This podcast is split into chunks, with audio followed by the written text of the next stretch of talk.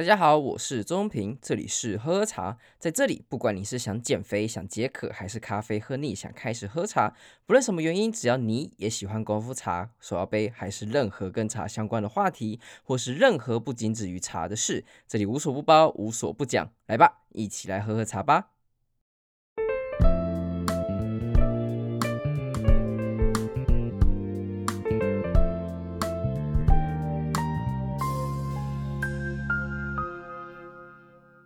这次来聊一个很有趣的一出戏。之前我在 EP 四十二的时候有提到，就是除了《茶经》之外，有没有什么可以去观赏的一些作品？那这一部就其中一个茶馆，我相信在标题下大家都可以知道。但茶馆到底是什么东西呢？我知道，顾名思义嘛，茶馆这件事情，他讲的故事肯定是跟茶馆有关系的，他就直接写在标题。不过，它到底什么概念？它其实是呃，在一九八二年的时候上映的，所以算是老电影吧。对于很多人来说，虽然我对觉得这个还算是中等吧，就是算经典电影了，没有到老。那它是改编自老舍所著的话剧，那是以老北京的一个典型的茶馆当做背景。那它讲述的是一个大时代，二十世纪初期中国普通民众他所经历的苦难，还有他的生活啊，逐步接近崩溃的一个故事。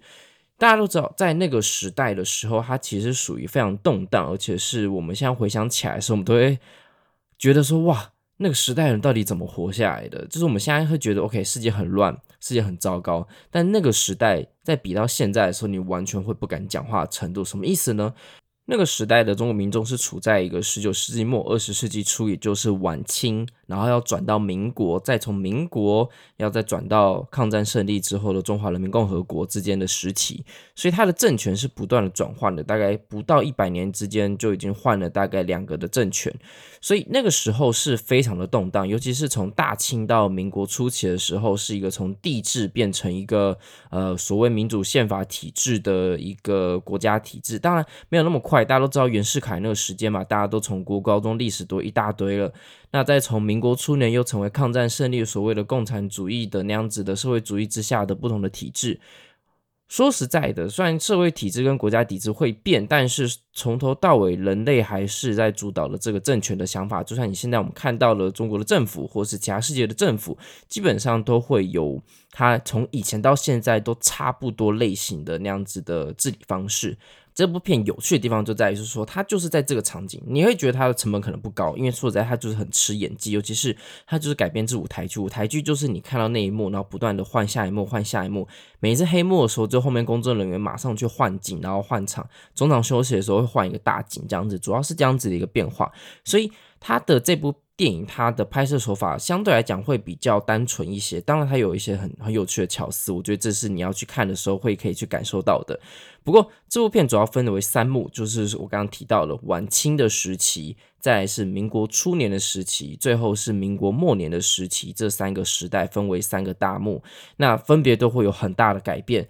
这部片我真的觉得非常推荐去看。虽然你现在以现在的角度你去看的时候，你可能会觉得说，哦，这部片的步调有一些的慢，然后他讲话的呃北京腔可能不太确定是不是北京腔。但是依照我朋友所说的话，他们说其实没有非常的北京，他的儿化音其实没有很重。我相信他们应该都不是，都不一定是北京的的演员，然后去演这出戏，然后但想要呈现出那样氛围。所以其实对我来讲，我觉得这部片的口音对台湾人来说不会太难理解。而且我自己是觉得蛮顺耳的啦，就是因为我真的也不太能够 接受儿化音这样子太重的那种声音，我真的听不懂。不是只有听不懂，其他在中国省份的人其实他们也听不懂。好嘞，反正这个故事它分三幕嘛，那我大概会从头到尾跟大家。简述了一次他大概发生的事情，因为实在太精彩了，所以其实我应该会讲的蛮细节的。不过如果你有兴趣，然后也不想要被我爆雷的话，我强烈建议你一定要自己去看，在哪里就有了，YouTube 就有，可能直接打开打茶馆就会出现，那你就会知道就是一个非常老的电影，然后你去看，我觉得非常值得你一次看完，因为太好看了，因为里面人的角色稍多，但是我觉得不会让你有点错乱。我自己大概看了好几次嘛，毕竟我要写这个稿，所以大概看了好几次。不过我自己觉得在第一次看的时候，我就可以很深入的去融入这样子的故事。那我很推荐大家可以去看这部电影，就就有，我觉得没有什么没有什么门槛去看。第一幕大概是讲说，就是茶馆的故事，它是起源在康有为跟梁启超他戊戌变法失败之后开始。那他就开始叙述那个时代，其实大部分还是非常有钱的，而且。北京的啊，那些老北京的悠闲的闲人啊，他们会在茶馆闲谈、闲那闲谈呐、下棋啊、抽烟馆啊，而且更不要说，就是他在一开始的时候都习惯用数来宝的声音，然后来贯穿其中。鼠老板来简述一下，说这个时代发生什么事情，然后他的故事样貌像什么。那第一幕的数来宝，他其实陈述的就是这个时代的人民其实有钱的，而且非常的清闲。他算是经历要经历一个大时代，我刚刚提到了戊戌变法已经失败了。但是你从第一幕的这些大战，你感受不到外面的动荡，你会觉得，哦，好像就是呃马扎跑，舞照跳的那样子的感受。所以第一幕他其实会觉得，哇，这是一个富裕的国家，然后大家过得非常的开心快乐。那不止就是可以在茶馆的里面，这些人可以享受就喝茶这样的乐趣，下棋、抽烟馆。我刚刚提到的，在外面可能没有办法消费的平民，但是还是可以在外面去看看，就里面人的的喝茶的景色，拿来模拟自己可能在里面的感受。所以幕幕都进行展现了当时的时空背景，更不要说，就其实在第一幕的结尾的时候，有一位年轻人，因为大时代嘛，他很愤慨的在讨论江西的某个县大爷。县太爷，sorry，县太爷被洋人呢活活吊在树上，然后抽死的消息。然后这时候掌管就会很温和的，然后劝导说：“哥，看看我们茶馆上的标语‘莫谈国事’。莫谈国事这张帖子，如果他是用一个书法写在上面，如果你有在细看的话，其实贯穿了整个三幕。莫谈国事这件事情是这老板的中心思想，因为他就是一个商人。这商人掌柜呢叫做王掌柜。”他王掌柜他的想法就是他不想要去沾惹这些国家事情、政治啊的事情都不干我的事情，我只想在这边好好做生意。所以，请你不要把这些外面的肮脏的污秽、我污秽的事情带进我们茶馆里面来，不要谈这件事情，不要谈就不会有争执。但是你再看这部戏，你就知道。你不去管政治，政治就一定会来缠上到你身上。所以这部片其实还是很很现实的来讨论这件事情。我觉得也会反映到一些现实啊，但我不要提太多，你就自己看我们以前的这这些人在看过去的事情的解说是什么。谈到了这个莫谈国事，那你也看到了就是在里面的呃一些景致之后，第二幕你就会看到外面两个人，他其实变幕变得很快，他也不会解释太多事情。但你很可以明显感受到，就是下一幕要开始，就是你可以从外面看到两位提着鸟，就是会以前人喜欢遛的鸟的那种谥号嘛。那呃，不是那种遛的鸟，就是呃有一个笼子，然后里面会装鸟，然后有点像现在你带宠物出门，就像现在人越来越喜欢养狗养猫，当做他们狗宝贝、猫宝贝一样，他们也会有鸟宝贝，大概这样的意思。我这样大家应该没有误会我吧？好。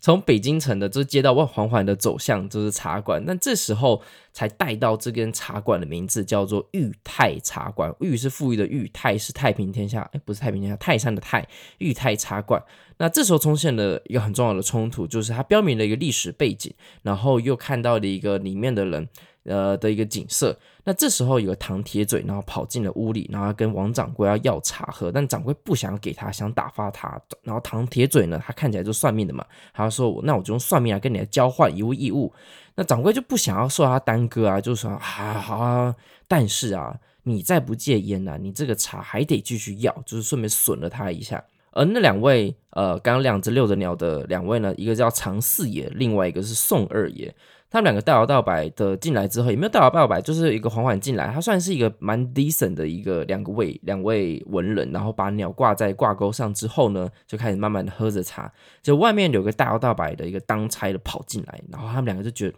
怎么这么没有举止，就是那个文化举止没有很好，不免揶揄了几句，结果被他给听到，然后就想要准备要打了起来。就被旁边有另外一个叫马五爷的人给喝住，那常四爷就过去说：“哦，谢谢谢，就是感谢您，就是呃化解这样子的干戈，而且就可能这是你的小弟嘛，就是你还好你叫做你的小弟。”但马五爷完全不理他，就直接走开离开了茶馆，然后并且就对外要离开的时候，做出一个洋化之后的举止，就在胸口画了一个十字，然后背景还有教堂的敲钟声音，叮叮当当，然后就这样离开了，所以。他没有任何人在解释说这个东西是什么，但你可以很明显可以感受到，这个晚清他遇到了很多的外来的文化开始侵入，然后很多人也开始洋化。他们也知道洋人是比较厉害的，但是有很多就是原本是保持原本自己文化、中国文化传统的人。这个时代其实很很明显的一个交杂在一起。不会到现在，我们其实基本上已经会很习惯大家呃基督教或是洋人做的一些行为。那个时代会可能会被说闲话，说这是一个不爱国的表现。但现在基本上已经算是融入我们的文化之中了吧？I guess。在下一幕，你就会看到，旁边有一个也是高官等级的人，应该叫庞总管，他是个太监，然后他想要有乡下人去卖女人，然后给他自己，应该是给他当做妻子或是怎么样了，我们不知道，不得其门而入，就是想要买一些乡下人的小孩，他们的目的到底是什么？我相信一个太监买别人的小孩，我是没有这样的 经验的，但是我不觉得一定是好事情，应该大部分都是蛮糟的。他要就是别人去换女儿，那有一个人就专门当中介人嘛，他就说用十两去换你这个女儿。但是身为自己的一个爸爸，然后他想要卖自己的女儿，其实都是再三筹措。他穷，他养不起女儿，但是要把自己女儿卖掉，他是一个非常重大的决定，而且很痛苦。所以其实这个乡下人他一直左右推脱，然后但是又没有办法抵过现实。这里有个很有趣的地方，就是乡下人在踌躇的时候，旁边有个管账的，就是其实跟他没有关系，但是这一幕就用管账那种算盘的声音，像是小鼓在叫板一样，就是似乎叫拐他一直催板催板，就是催他赶快做决定。这一幕我觉得他营造的氛围很棒，但是他还没做决定，然后镜头带另外一边，就宋二爷，就是刚刚提到宋二爷跟呃呃常四爷，他。开始介绍到他们两个，宋二爷他本身是一个非常喜欢洋玩意儿的一个一个老人家，那常四也是非常爱国的。宋二爷看到任何的洋玩意儿，就会觉得很兴奋，看到别人送他的洋表啊，因为毕竟也是一个看起来应该算是有钱阶级的文人，所以他也都想要用好东西，呃，很好的丝绸啊，很好的一些玩意在身上。那常四爷就反对，就是觉得这种东西入侵到自己国家，实在非常的肮脏，非常的。不堪其扰，就觉得中国怎么可以这么这么的脆弱，所以他反而呈现了一个非常强烈的一个对比。那这时候又带入另外一个，你会发现就是一直在换，一直在换，一直在换。这时候呢，又换了一个另外一个叫秦二爷，他在外面骑了马，然后准备入茶馆。其实大很有趣的点就是，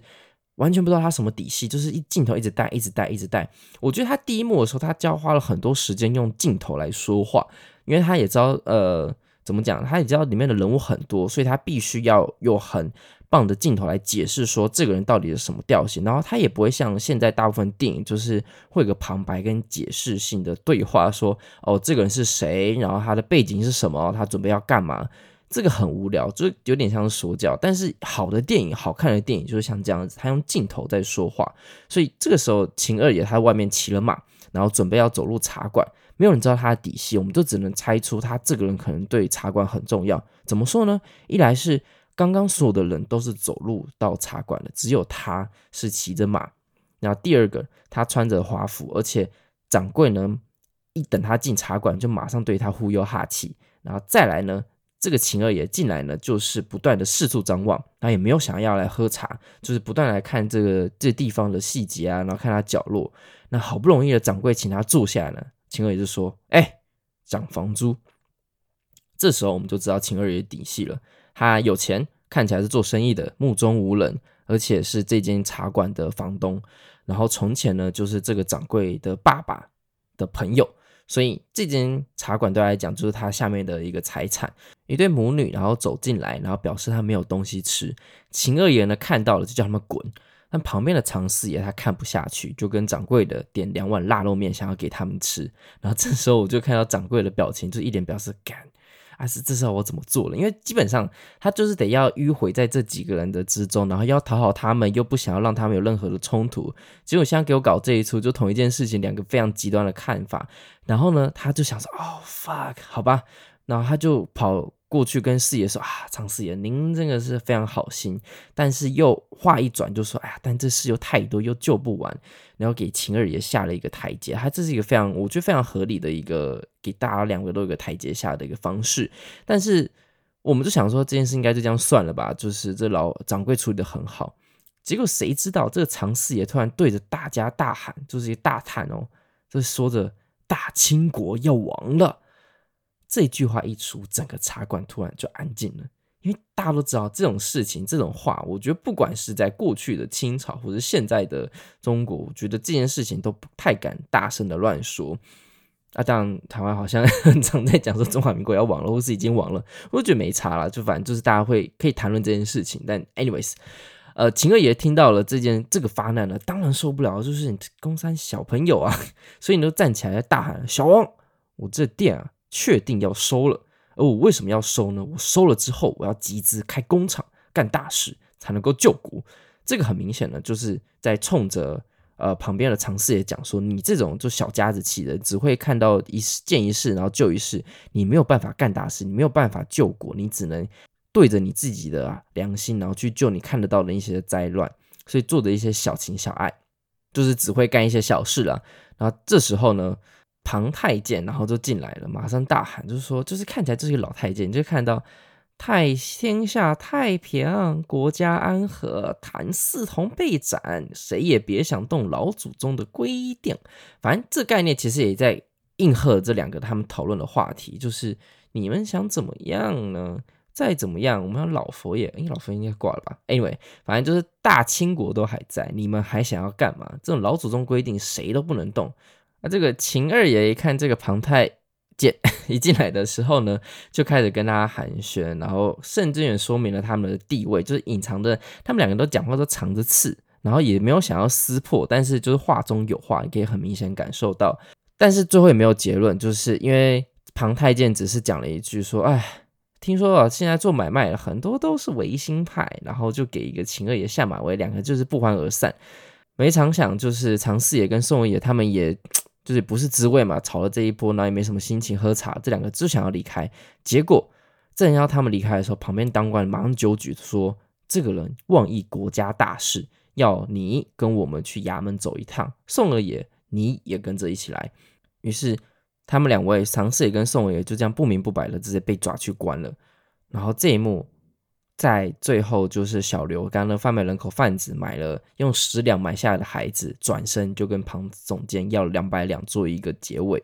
你可以感受到，就这一幕，他其实呃，我花了很长的时间在交代这一幕，是因为我觉得他的这一幕他交代了很多很多不同的细节，还用画面来说话。又我用花了很多时间在讲说他的镜头语言，主要就是因为也不是说什么就是呃你要怎么去看这部电影，但是我觉得他有趣的点就在于是说他透过这。这么庞大的资讯，他用这几幕就完整的交代，我觉得是一部非常非常的杰出的一个手法。所以第一幕我认为可以好好的去看，而且而且而且而且这一幕是这部片里面最开心、最繁华的时候了。接下来只会越走越糟，因为在第二章的时候，民国来了，中华民国来了。一样是个鼠老板开始，鼠来宝开始，然后说明的时事。那大家呢都已经剃发，然后开始抢食物呢。那时候大家又刚战乱嘛，军阀要割据。那茶馆呢也改了一个新式的样貌，要准备开张。但是刚开始大家都知道军阀的乱，乱的老百姓受不了，外面在开炮，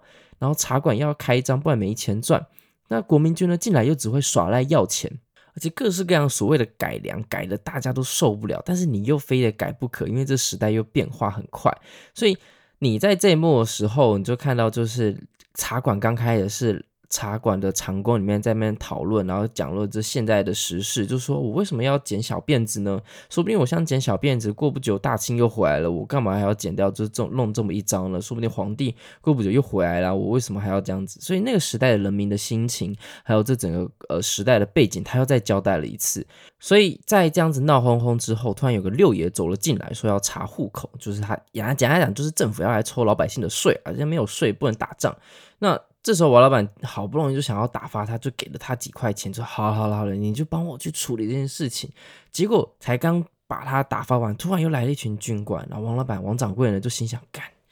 又要塞钱，所以于是又想要直接说不要烦我，你们因为一进来，因为这些军官一进来就直接坐在桌子上，很明显就不是善的，而且一批人，所以他就想说，发、哦、好就给你法币，然后他们但是军官说不要，他们说他们要现代洋。就是现在好像大概就是应该是民国初年那时候袁世凯所发明的的新的法币，I guess，那就是透过这样一幕就可以知道，就是货币他们对于过去法币是没有兴趣的，要新的这样子现大洋对他们来讲才是真正的一个呃钞票跟一个真正的有价值的东西。这也会聊到，就是我觉得这也是呃，货币或是任何物品，其实也是我最近感受到，就所谓的这个价值，其实是对于一个信任之机制。我们讲 NFT 或者是讲过去的东西，都是一群人相信它有价值，所以它才有价值，就跟美金，就跟新台币一样。没有，只想讲讲，所以没有 跟这边没有关系。好，他们要现代洋，但是王老王老掌柜说没有啊，但是好不容易就是又抽出了几个现代洋，就拜托你们快走，不是不要打扰我们开张。但是很明显就可以知道，他已经还没开张就已经剥了好几层皮。结果唐铁嘴又来了，他们一走，唐铁嘴又来了，要但这是他不是要要茶喝，他一走可以明显感受到他过得很好，而且。过得太好了，然后王老掌柜觉得很莫名其妙，就是我们过得那么辛苦，为什么你过得那么好？大家就说啊，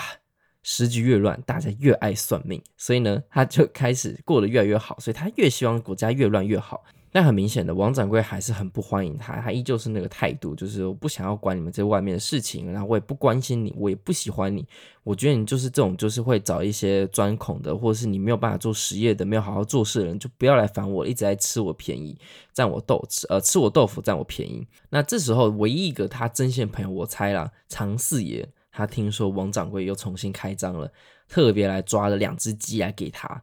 只有他来送礼物，是为了他来开张的时候来送礼物。而就在这个时候，宋二爷回来了，还他还是晚清那个样子，请安啊，问暖啊，遛着鸟，呀，遛着鸟就是那个意思啊。而这两位也很久不见了，所以他们两个就是聊着就近况啊。原来常四爷在说大清要亡了那句话之后呢，他被抓进了官府，关了一年多。他之后出来呢，因为他身份也没了嘛，所以他之后呢就去参加义和团去抵抗。外国人就最后呢，大清还是亡了，所以他现在靠着自己的体力、自己的身体去卖菜。而宋二爷呢，他其实过惯了好日子，所以他受不了现在的人生，他就一直饿着肚子，然后就抱怨的人生就是我的怎么年纪到了这个时候过这样子的地步。然后，但是他一直也都没有忘了他养鸟的雅兴，所以其实宋爷他所代表的是一直活在过去那个时代的那种那种阶级的人，而过去这两位他。抓他们的两位官差呢，就在他们两个想要准备好好叙叙旧的时候，突然在门口出现了，依旧是那个小人的脸，但是他们过得非常的好，哼，这这是讽刺的地方，真的是讽刺，很有趣的讽刺点，就是他们专门抓，他们工作呢其实很简单，他们就专门抓呃政府上面人要的一些人犯，像是什么革命党。像大现在民国初年的话，就大学生，就是专门就是反叛政府的那些人，只要抓到一些人头呢，就可以去跟政府换钱。一开始当然你可能真的有这些革命党，就是我们刚刚所提到，就是所谓的呃人权律师啊等等等这样子的概念，他们真的可以抓得到人，因为他们真的去做这件事情。但晚期的时候，他们当他们抓不到人的时候，他们就必须要有人去顶这个位置，所以就开始乱抓人，像是。呃，我觉得常四爷这个概念，他其实就只是抓了他一个辫子，你只要讲出一句话，就可以把你抓入地狱这样子的一个概念。所以这两个就是专门做这样的事情，而且他们也讲得很明显，他们进来的时候就很酸啊，就说：“哎呦，常四爷，好久不见，最近过得好吗？”就是这样子的方式，然后去去酸，然后去问他们过程。那常四爷他也不是省油的灯，他也很不爽啊，就看着他们，就是：“还好托两位的服务，现在。”我参加了这样子的人生经历之后，我像身体更硬朗了，更靠着自己的身体赚钱。我觉得我站得直，挺着腰杆，不像你们这两位啊，净干着肮脏的勾当，还要为别人赚钱。希望你们不要为洋人做事。但他呢，他们两个就会说：哦，现在哪个军阀不拿洋人的钱？不拿不拿洋人钱，怎么去打仗？所以你这样讲是什么意思呢？但他们两个就想要准备要一触即发的时候，宋爷说：不要不要不要吵了，我们快点去旁边喝酒，不然。又要发生什么事情，又被抓去关，他可是受不了的。那当然喽，这两位进来绝对不是什么好事。他们要求就是王掌柜给他们一点人饭。刚刚提到了，他们像缺人要交给上面的。他听说啊、王掌柜你这边有在租人，想说你要不要拿几个人给我们去交差了事一下？王掌柜当然不允、啊，就是说这什么鬼概念啊？这怎么你说来就抓人，然后我就要给你人，什么意思？那这两位说，哎呀。既然你这么的阻挡我，你们那我们两个没有办法抓人犯上去，那肯定是要有人帮我们充数，肯定是王掌柜有更好的方法来给我们喽。所以你是不是要给我们意思意思，不会让我们不好意思呢？很明显就是来要钱的嘛，就是 under table 那些钱。王掌柜还能说什么？他要开张啊，所以他又要被刮一层皮。他还没开张哦，做个小生意而已，他就被刮了三次以上的皮。唉。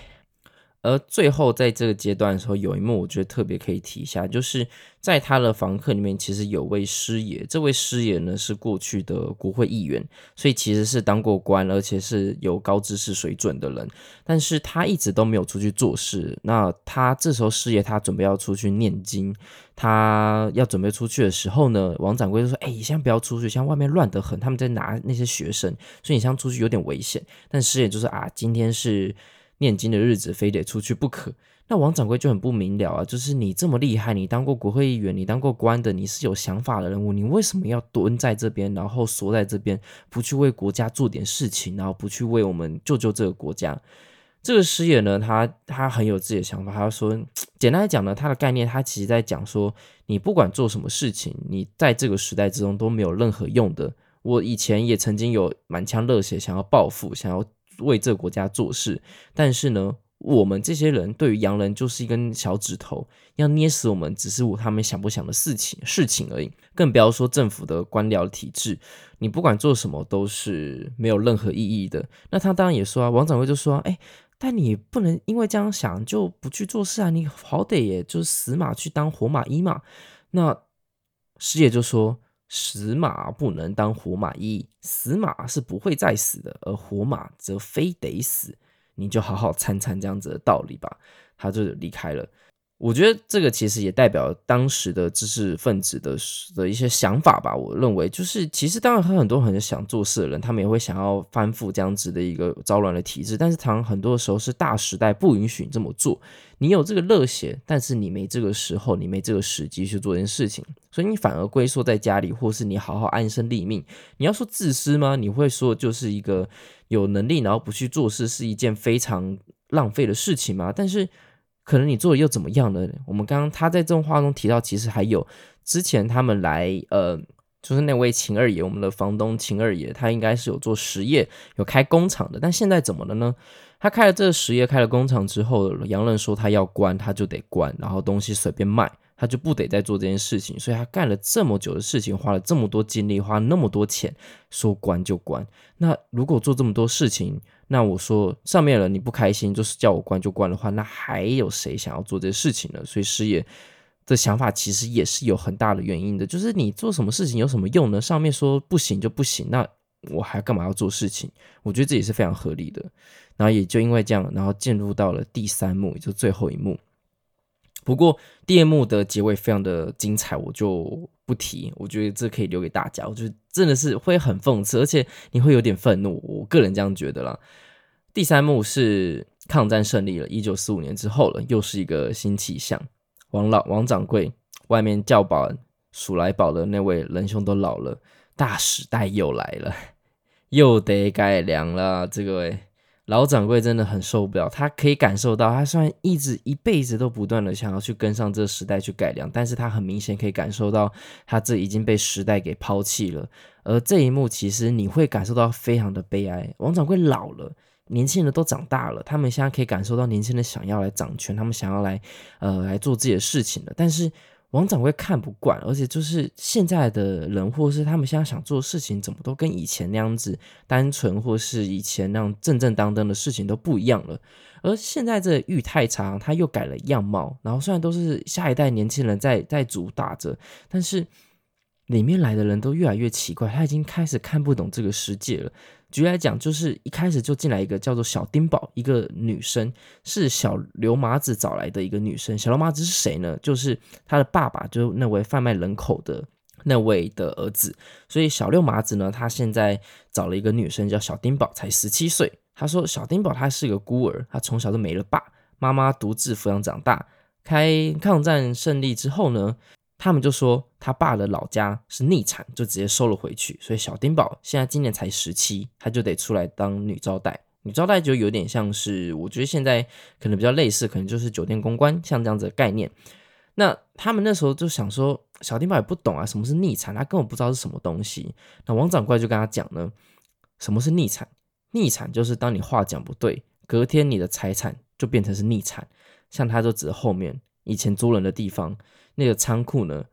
现在因为秦二爷做的不好，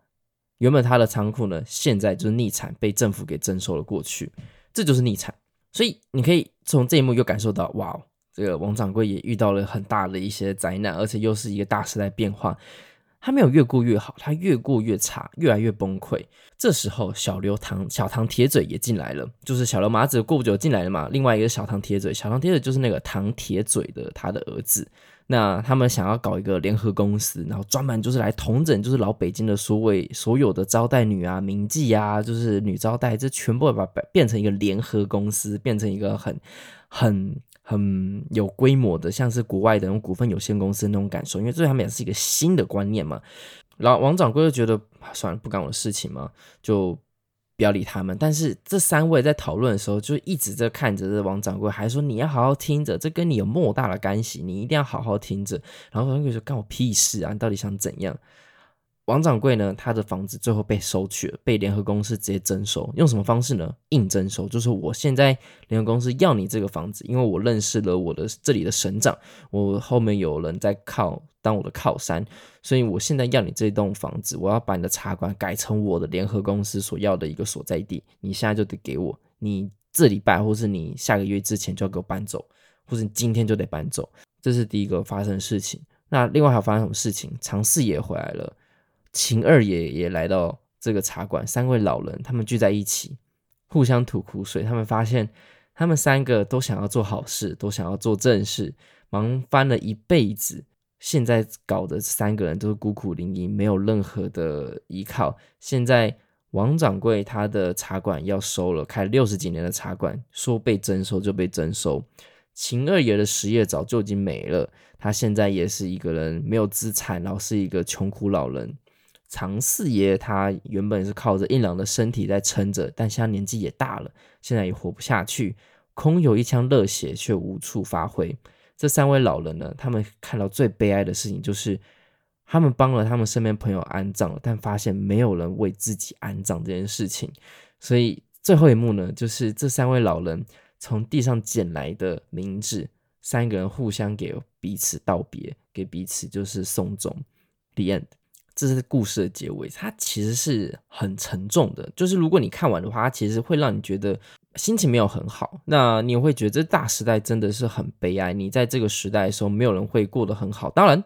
面过得最好的是谁？专门抓这些学生，专门打学生，专门抓这些革命党的这些小人。他们过的是最好的。我认为这个这种时代剧其实讲述了长久以来历史，人类历史会发生的事情，都就是在一个乱世的时候，不要想着去做好事情，你要想着活下去。你坏，呃，别人坏，你要比他更坏。这个是。可能是在大时代你必须要面对的一个状况。那在这样子的一个，当然你可以以现在角度的话，我觉得时时刻刻我们都有这样子的一个心情，得要准备着，因为你永远不知道到底什么时候这局势会突然就是一走了之。因为他故事原本是你也可以看到，在晚清的时候大家都过得好，大家都过得很快乐，怎么可能会想得到在民国末年的时候发生了这样子的事情？没有人想得到嘛，因为。变坏或崩溃，整个社会的动荡是一瞬间的事情，它不会让你有太多时间去准备。所以，当你有一些迹象的时候，会有一些这样子的呃看法出现的时候，其实我认为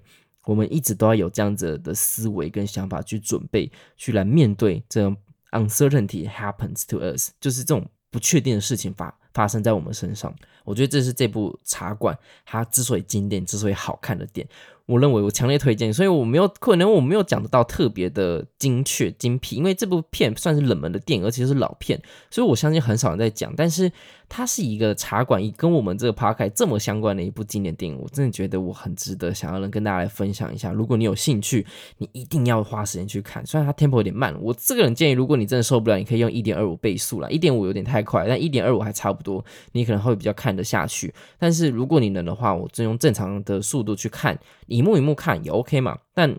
我真的很推荐大家一定要去看《茶馆》这部片，这是很少有的一部非常好看的时代剧，而且跟茶叶是非常相关的。虽然里面没有介绍过 任何一支茶，但不重要，茶本就是一个贯穿的穿针引线的饮料嘛，所以我推荐给大家，希望大家会喜欢这部电影。好，先先到这边，那我是中平，这里是喝茶，我们下次见。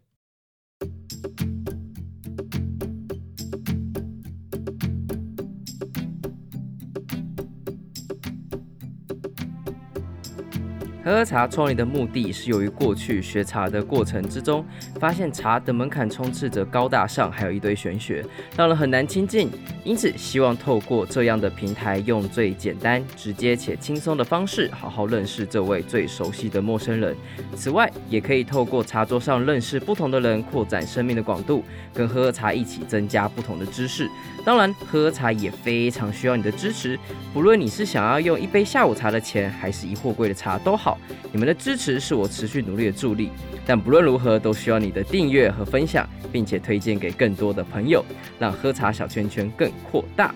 我是周中平，这里是喝茶，我们下次见。